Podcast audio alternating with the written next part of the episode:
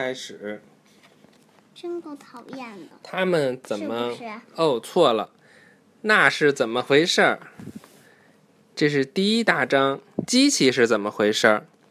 机器可以有任何形状和大小。哎，没讲第新一集的时候，你看刚才讲他们怎么工作，就说宇宙开始宇宙他们哦错了，开始他们怎么工作？对，这就是我们人的这个都会有一个惯性，对吧？惯性就是还保持原来的状态，但是现在我们已经换了一本了，是吧？第六本了，那是怎么回事儿？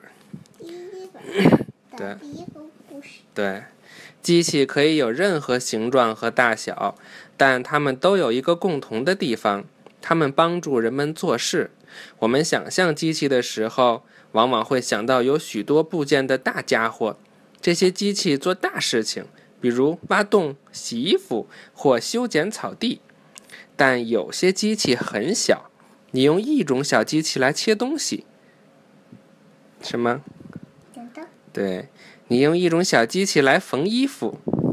针对，你还会用一种小机器来拧紧螺丝。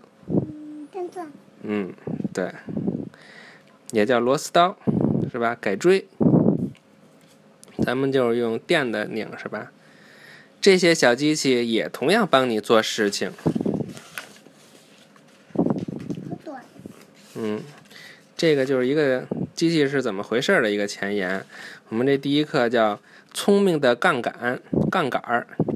第一个第一大章的第一课，你能把你的好朋友举过头几次？你的好朋友能把你举过他的头几次？这听起来很难，但其实很容易。你和你的好朋友玩跷跷板时，就正是在做这种事，是吧？跷跷板就是你把你的好朋友举过头顶，是不是？你和你的好朋友玩的跷跷跷跷板，其实是一种叫做杠杆的机器。即使是很重或很难移动的东西，杠杆都能使你移动它们变得容易得多。最简单的杠杆只是一条长绳子或一块板子和一个可以把它放在上面的东西，比如一块大石头。你可以把一块结实的板子的一头插进石头的底下，然后在板子的下面放上一放上一根木头，这是板子的支撑位置，也叫支点。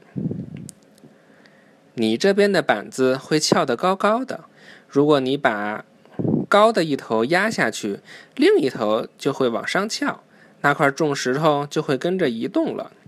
当你玩跷跷板时，你和你的朋友就在轮流把它当杠杆使用。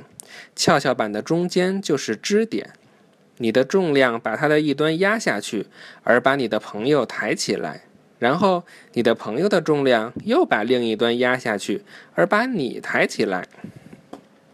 看这个杠杆儿，这跟咱们玩那个跷跷板差不多吧？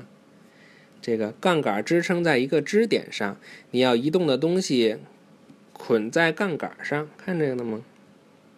你要移动的东西捆在杠杆上，这是支点。当你当你把杠杆的一端压下去时，另一端就会抬起来，怎么又讲？这样它能把你移要移动的东西举起来。对，因为因为这杠杆很重要，知道吗？所以这重点我们讲两遍。跷跷板就是杠杆，全知道。古希腊有一个叫做阿基米德的科学家，是第一个发现杠杆原理的人。为了证明杠杆的威力，他造出一个机器，让他自己一个人就翘起一条船。大力士，是吧？咦，这有一个试一试。先预习下一课啊，斜面和楼梯。小松鼠，可爱吧？拜拜，拜拜啦。晚安。